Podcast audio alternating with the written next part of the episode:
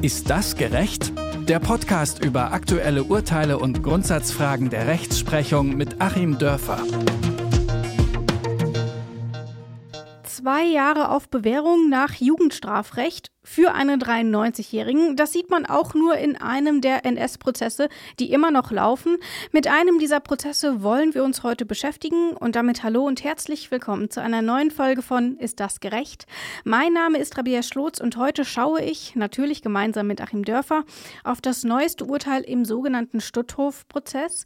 Der Fall, der hier vom Landgericht Hamburg verhandelt wurde, ist nämlich aus zweierlei Hinsicht spannend. Zum einen, weil es um einen der letzten NS-Prozesse geht, in denen noch Täter der Nazi-Tötungsmaschinerie verurteilt werden, aber auch, weil hier etwas in die Urteilsfindung eingeflossen ist, was seit Jahrzehnten diskutiert wird. Was das ist, das frage ich gleich Achim Dörfer. Erstmal sage ich Hallo Achim und Grüße nach Göttingen. Hallo Rabea und Grüße nach Leipzig.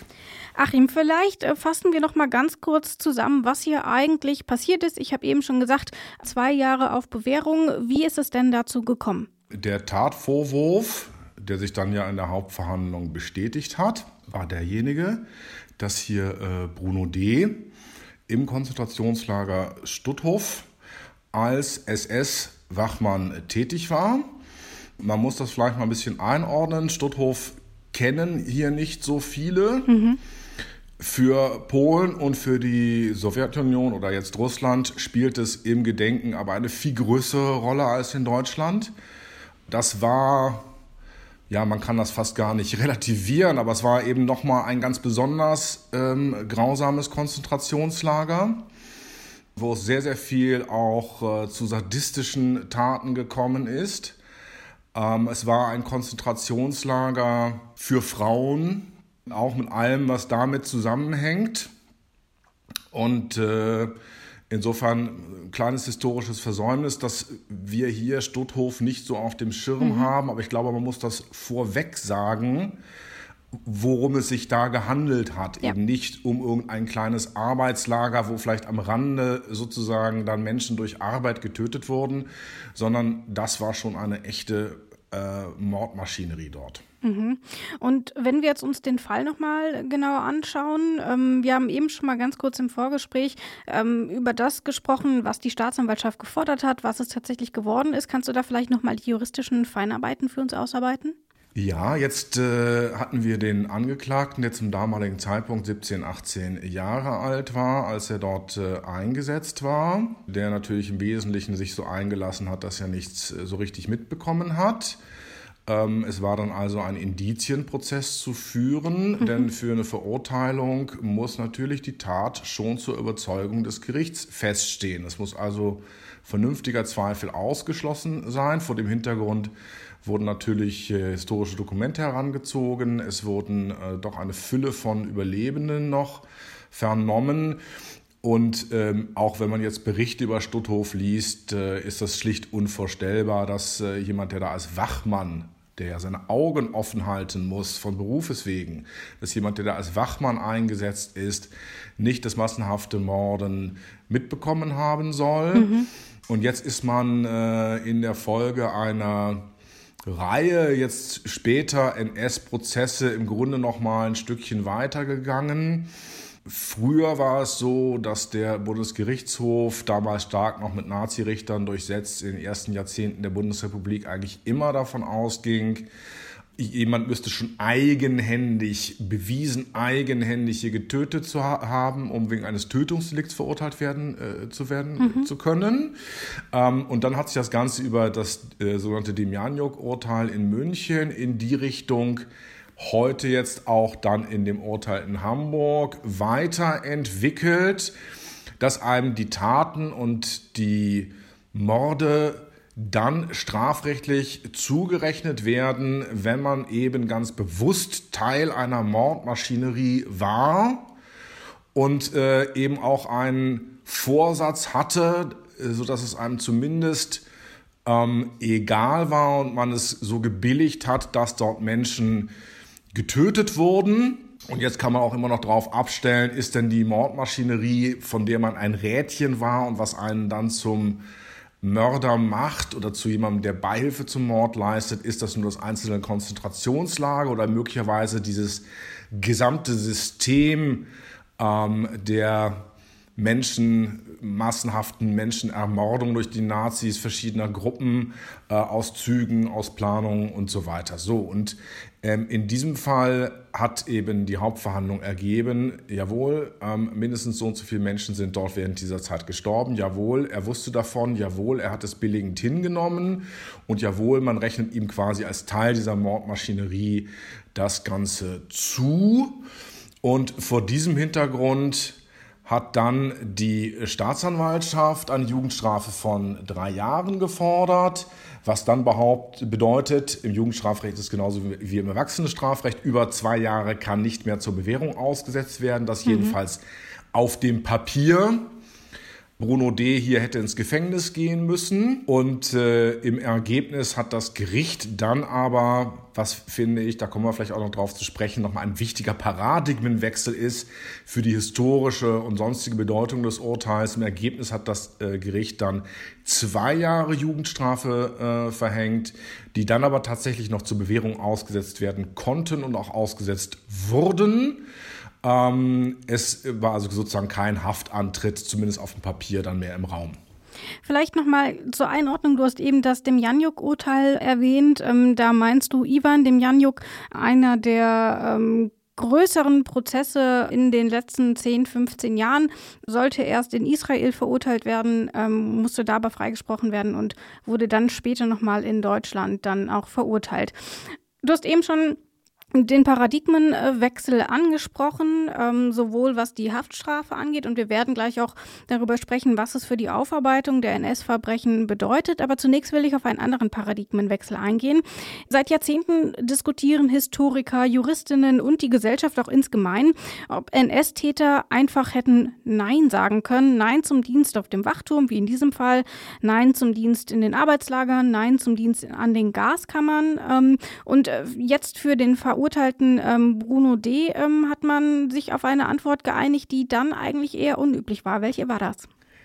Man hat gesagt, er hätte gehen können und äh, das halte ich auch für vollkommen richtig. Es ist ein Thema, was mich ja für ein Buch, das im nächsten Jahr erscheinen soll, an dem ich jetzt seit vier, fünf Jahren sitze, auch sehr, sehr lange äh, beschäftigt hat. Mhm. Es gibt immer so diese urbane Legende, dass man quasi mit dem Tode bedroht war, wenn man sich in irgendeiner Weise weigerte mitzumachen.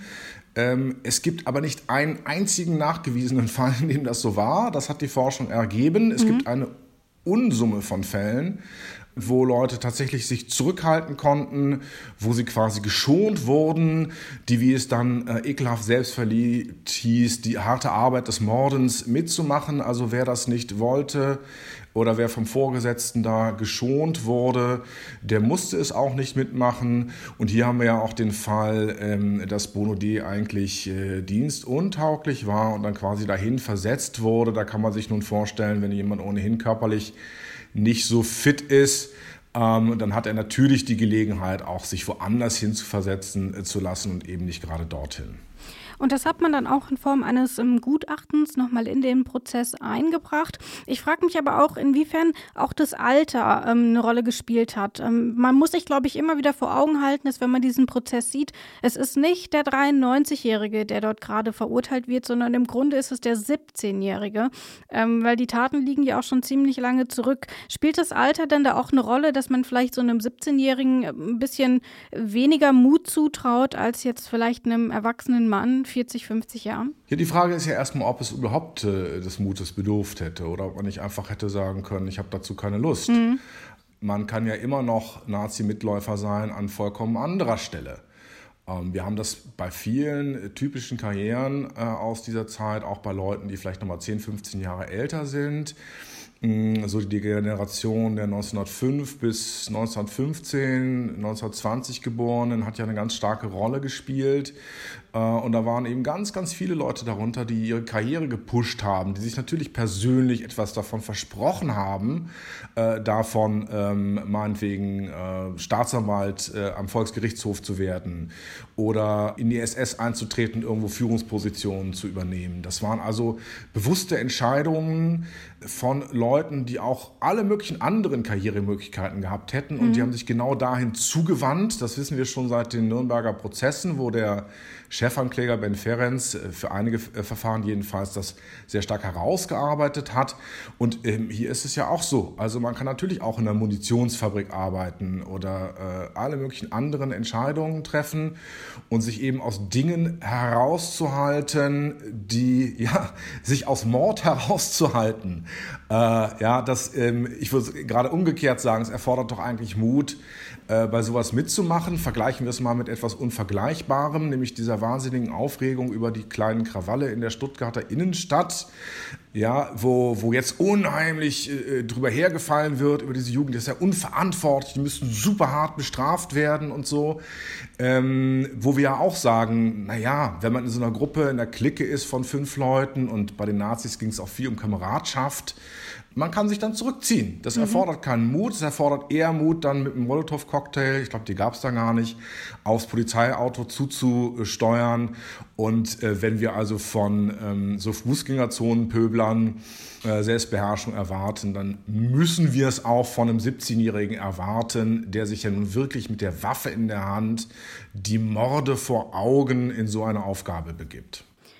Lass uns noch mal über das Urteil an sich sprechen. Wir haben ja nämlich, ähm, er wurde verurteilt wegen ähm, der Beihilfe zum Mord in über 5000 Fällen und dann einmal wegen der Beihilfe zum versuchten Mord. Ähm, das ist ja so ein bisschen die Krux. Äh, es muss ja einwandfrei nachgewiesen werden, dass er an diesen Taten beteiligt war. Wie macht man das? Reicht da die bloße Anwesenheit oder wie wird das in solchen Fällen? Ich meine, 5000 ähm, Mal Beihilfe zum Mord, das ist ja unvorstellbar, wie das nachgewiesen nachgewiesen werden soll. Wie macht man das in solchen Prozessen? Es ist im Grunde eine Interpretation des Geschehens, natürlich eine juristische Interpretation des Geschehens, keine irgendwie frei assoziierte Interpretation des Geschehens. Mhm. Und hier haben wir eben auch wieder einen Teil dieses Verlaufes, äh, wo der Bundesgerichtshof früher gesagt hat, wem nicht klar nachzuweisen ist, dass er selbst ähm, getötet hat, direkt unmittelbar, ähm, der kann nicht belangt werden. Mhm.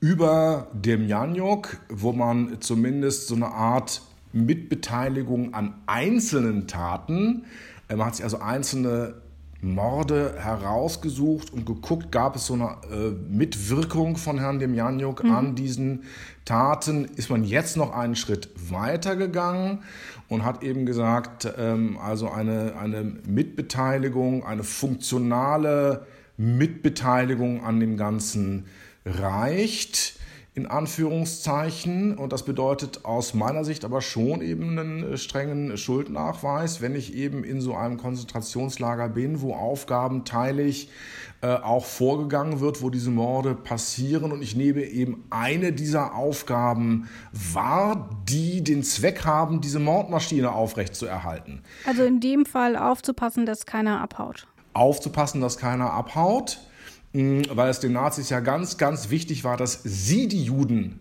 ähm, ermordeten. Sie wollten ja die Herrenrasse sein und sie wollten ja die Verfügungsmacht äh, über die Juden haben. Deswegen wurden Juden, die sich zu suizidieren versuchten, in Konzentrationslagern sehr, sehr streng bestraft oder es gab dann sogar Kollektivstrafen. Ähm, das ist ja ein anderer Fall, als wenn, äh, es sich meinetwegen um ein reines Gefängnis handelt und ich stehe da auf dem Turm und muss möglicherweise einen Fliehenden erschießen, dann ist aber der Zweck dessen, weswegen ich auf dem Turm stehe, dass dort Leute Gefängnisstrafen absitzen. Aber hier war eben der Zweck des auf dem Turm stehens, dass dort Leute ermordet werden. Ähm, und man hat eben über diese funktionale Mitbeteiligung dann für die Zeiträume, zu denen er da war, das hinzugerechnet. Und ich halte es aus einem anderen Grunde auch noch für wichtig, hm, nämlich wenn wir das nicht täten und nicht erkennen würden, was historisch klar ist, dass eben im Mitwirken dieses Gefängnis, dieses KZ-Personals, natürlich auch mit den Vorgesetzten am grünen Tisch, gemeinsam diese Menschen umgebracht wurden und jeder daran beteiligt äh, war, dann wäre eben gar keiner daran beteiligt. Das war ja die große Hoffnung äh, des Bundesgerichtshofs in den ersten Jahrzehnten, auch die große politische Hoffnung. der bundesrepublikanischen Bevölkerung, dass es im Prinzip ja nur Hitler gewesen ist und alle anderen äh, sind nur seinen Befehlen gefolgt und kommen unschuldig davon. Also hier schließt sich so ein bisschen ein Kreis, dass man sagt, nein, äh, so ist es nicht. Verantwortung ist Verantwortung und Mittun ist Mittun, auch wenn es so funktional und äh, zum Teil ist. Um solche Taten nachzuweisen, ähm, sind natürlich auch Zeitzeugen, Überlebende aus so einem KZ ein, wichtiger, ein wichtiges Beweismittel. Ähm, wir haben letzte, letzte Woche schon darüber gesprochen, ähm, warum Zeugen mitunter auch schwierige Beweismittel sein können. Und wir haben das auch in dem Janjuk-Prozess in Israel gesehen, wo er von einem Überlebenden des Holocaust identifiziert wurde und später kam raus, dass er gar nicht in dem KZ gewesen ist.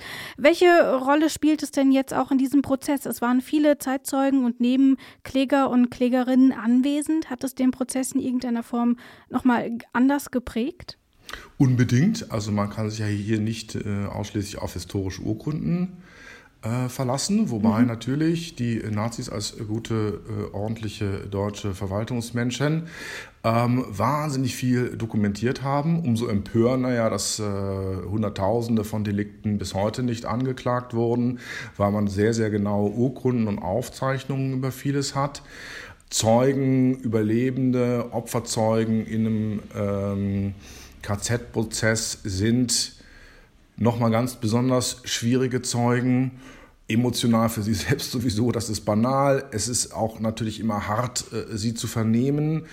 Ähm, da bohrt man dann vielleicht an mancher Stelle nicht nach, zumal weil man sich so Szenen wie eben nach dem Kriege ähm, ersparen möchte, wo dann die Verteidiger von NS-Leuten die Zeugen komplett äh, fertig gemacht und angeschrien und herabgewürdigt haben. Und gleichzeitig ähm, ist natürlich das Zeugnis, was heute abgegeben werden kann, durch eine ganze Reihe von Filtern äh, von Trauma, von Verarbeitung, von Therapie hoffentlich, von ähm, vielfach erzähltem, vom woanders gehörtem und miteinander verbundenen, ähm, sodass dann durchaus vorstellbar ist, dass da Dinge ineinander fließen oder wichtige Sachen fehlen. Aber auf der anderen Seite ähm, haben wir auch wiederum eine Besonderheit gegenüber dieser besonderen ja, Unzuverlässigkeit, wirklich ganz neutral gesprochen, haben wir aber eine besondere Zuverlässigkeit auch bei diesen Zeugen, weil das Ganze ja gerade durch unglaubliche Mengen schriftlicher Unterlagen unterlegt ist. Äh, das verdanken wir auch dem einen oder anderen Helden, zum Beispiel dem Altpapierhändler in München, der sich geweigert hat, die NS-Mitgliederdatei zu schreddern, als die Nazis zu ihm kamen nach dem 8. Mai und sich stattdessen den Amerikanern übergeben hat. Wir haben also durch viele, viele Zufallsfunde haben wir unglaublich viel Material und wir haben natürlich dadurch, dass es ähm, ja Tausende und Zehntausende an KZ-Insassen gab, äh, dann eben auch unglaublich viele Zeugen, die in schriftlichen Zeugnissen sich vielleicht auch schon geäußert haben. Das heißt, man kann das sehr, sehr gut abgleichen und dann eben, ähm, wo sich Dinge verdichten, wo Dinge übereinstimmen. Äh, das weißt du ja als journalistisch Arbeitende auch, wo man sozusagen unabhängig voneinander dieselbe Sache öfters bestätigt bekommt. Da kann man dann von einer besonderen Zuverlässigkeit ausgehen. Jetzt möchte ich nochmal auf einen Punkt eingehen, auch ähm, bei den Zeugen hier. Die sind ja nicht nur als Zeugen aufgetreten, sondern sind eben auch als Nebenkläger mhm. aufgetreten, mh, mm, weil sie eben Opfer waren. Und die Nebenkläger sind äh, aus meiner Sicht diejenigen, die hier in dem Prozess äh, eigentlich am meisten betrogen wurden.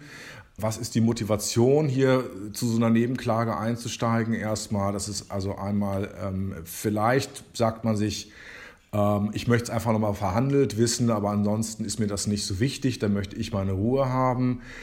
Die nächste Gruppe sagt sich, so kenne ich das auch aus meiner Lektüre zu solchen Dingen, ähm, ich möchte hier schon, dass äh, bestraft wird und auch hart bestraft wird, damit ich vielleicht so ein bisschen abschließen kann. Und die dritte Gruppe sagt sich, ähm, ich möchte, dass hier die Wahrheit nochmal auf den Tisch kommt, dass das, was ich durchgemacht habe, mir nochmal bestätigt wird und äh, wirklich von einem deutschen Gericht mir nochmal bestätigt wird, jawohl, so war es und das war furchtbar. Aus meiner Sicht die zweite und die dritte Gruppe sind hier doch ein bisschen oder mehr betrogen worden. Die zweite Gruppe, die sich eine Strafe gewünscht hat, durch dieses Strafmaß, was hm, ja, ich im Grunde lächerlich finde. Mhm. In Bayern kriegt man ungefähr das Doppelte, wenn man 50 Gramm THC-haltige Produkte auf der Autobahn transportiert. Das kann es eigentlich nicht sein. Ähm, und die dritte Gruppe, die die Wahrheit wissen wollte, ist dann eben durch eine besondere Wende im Prozess äh, um ihr Ziel betrogen worden. Hm, wir haben ja hier, du sagtest es bereits, ähm, verurteilt einen Fall der Beihilfe zum versuchten Mord. Es mhm. gab aber noch viele, viele, viele andere Fälle der Beihilfe zum versuchten Mord. Was ist eine Beihilfe zum versuchten Mord in dem Zusammenhang? Ja, das sind die überlebenden Opfer. Mhm die, wie Eike Geisel es auch schon gesagt hat, das sind doch auch Opfer. Wir reden immer von sechs Millionen äh, Opfern, aber ich meine, diejenigen, die ein KZ überlebt haben äh, und ihre Angehörigen verloren haben, das sind natürlich auch Opfer. Mhm. Juristisch sind es aber eben nur versucht Ermordete, weil sie ja überlebt haben. Und ähm, diesen Teil hat man dann gar nicht mehr ähm, bearbeitet sondern man hat ihn letzten Endes sozusagen wegen untergeordneter Wichtigkeit nach äh, 154 der Strafprozessordnung äh, abgetrennt eingestellt mit dem Argument, es sei sehr, sehr schwer nachzuweisen. Punkt 1, dazu, dazu komme ich äh, gleich nochmal, warum es angeblich schwer nachzuweisen war. Und ähm, mit dem zweiten Argument, äh, man wolle hier doch ein schnelles Urteil, damit es Genugtuung für die Opfer geben kann. Da sage ich wieder, also wenn das Schnelle zu zwei Jahren mit Bewährung führt, dann ist das Ziel ja wohl mal nicht erreicht worden. Und jetzt komme ich zu einem ganz wichtigen ähm, Punkt, weswegen man dachte, oh, die versuchten Taten sind vielleicht schwer nachzuweisen. Es kam nämlich im Laufe des Prozesses aus Rechtsanwaltsecke die Diskussion auf, ob äh, Bruno D. nicht vielleicht von seinen Morden zurückgetreten ist. Mhm. Ob er nicht irgendwann seinen Wachturm verlassen hat und nicht nur verlassen hat, sondern, was braucht man für einen strafrechtlichen Rücktritt? Die Freiwilligkeit, die Autonomie, dass er sich also rein zufällig angesichts des nahenden Geschützdonners der Sowjetarmee rein zufällig gleichzeitig entschlossen hat, das war jetzt alles falsch und ich mache das nicht mehr mit. Ähm, historisch gesehen vollkommen aberwitzig, auch dafür gibt es überhaupt kein Beispiel. Im Prinzip eine, eine juristische Blubberblase, ähm, die vollkommen solitär im Raum steht und dennoch hat man gesagt, naja gut, bevor wir das vielleicht dann noch prüfen müssen, ob er nicht doch zurückgetreten ist mhm. und deswegen nicht bestraft werden kann wegen Rücktritts für diese versuchten Morde, hat man das Ganze dann eben ähm, hier nicht weiterverfolgt und da sind wir halt um diese Wahrheitssuche äh, an dem Punkt auch nochmal betrogen worden man merkt schon, dass es ziemlich komplex ist, ähm, durch diesen Fall tatsächlich so zu führen, ähm, dass man alles irgendwie aufklären kann. Es liegt eben auch 70 Jahre zurück. Auch das spielt natürlich eine Rolle. Ähm, und hinzu kommt aber eben auch noch, dass es eben einer der letzten Prozesse sein wird. Es gibt einfach nicht mehr viele Täter, die noch leben. Es gibt auch immer weniger Zeitzeugen. Das ist das nächste Problem. Was bedeutet dieses Urteil denn jetzt für die Aufklärung? Vielleicht auch, weil es, wie du schon gesagt hast, in der deinen Augen ähm, eher mild ausgefallen ist? Es bedeutet äh, zum Glück nicht, was ich befürchtet hatte, den endgültigen Schlusspunkt. Mhm. Das wäre dann wirklich ein historischer Paukenschlag gewesen, gerade mit diesem noch etwas, sagen wir es mal vorsichtig, skurrilen Urteil das Ganze abzuschließen, denn es läuft jetzt schon wieder ein Verfahren in Wuppertal. Äh, da werden wir dann weitersehen, wie damit umgegangen wird. Es bedeutet für mich aber, dass wir in vielen Punkten nicht vorangekommen sind. Mhm. Wir sind in der Erinnerungskultur äh, nicht besonders vorangekommen. Die ist verharmlosend, die ist heute noch zu mild. Und wir sind eben hier auch in dem Wechselspiel zwischen Justiz und Geschichtswissenschaften, Schrägstrich Politik auch nicht gut vorangekommen, weil hier eben auf einmal, wie ich schilderte, das Gericht äh, irgendwelche historischen Möglichkeiten in so einer Art Paralleluniversum ähm, erfunden hat äh, und damit ähm, eigentlich auch diesem Wechselspiel von Historikern und Juristen einen Bärendienst erwiesen hat, dieses faktische Wechselspiel Ähm, gibt es schon lange. Es wird im Grunde auch begrüßt. Teilweise wirft man sich dann gegenseitig vor, zu wenig in die eine oder andere Richtung zu tun. Man kommt aber ohne dieses beides auch nicht aus. Und man kommt eben auch für eine Versöhnung, will ich gar nicht sagen, weil das kann man niemandem vorschreiben. Und da sind wir, glaube ich, auch ein bisschen zu optimistisch, was die Versöhnung angeht. Aber zumindest für einen, einen Aufklärungs- und Bewältigungsprozess brauchen wir dieses Wechselspiel. Ähm, und es zeigt für mich auch, dass wir etwas in Deutschland nicht haben, was es in anderen Ländern gab und was in anderen Ländern mal schlechter, aber oftmals auch besser funktioniert hat. Nämlich so etwas wie eine Wahrheits- und Versöhnungskommission. Das ging mhm. los äh, nach den äh, südamerikanischen Diktaturen. Wir kennen die in Südafrika. Äh, die bisher wirklich beste, international hochgelobt, äh, ist auf den Solomoninseln tätig gewesen, wo es eben wirklich darum geht, dieses Historische und das Juristische bewusst zusammenzuführen ähm, bewusst die Opfer genauso wie die Täter anzuhören.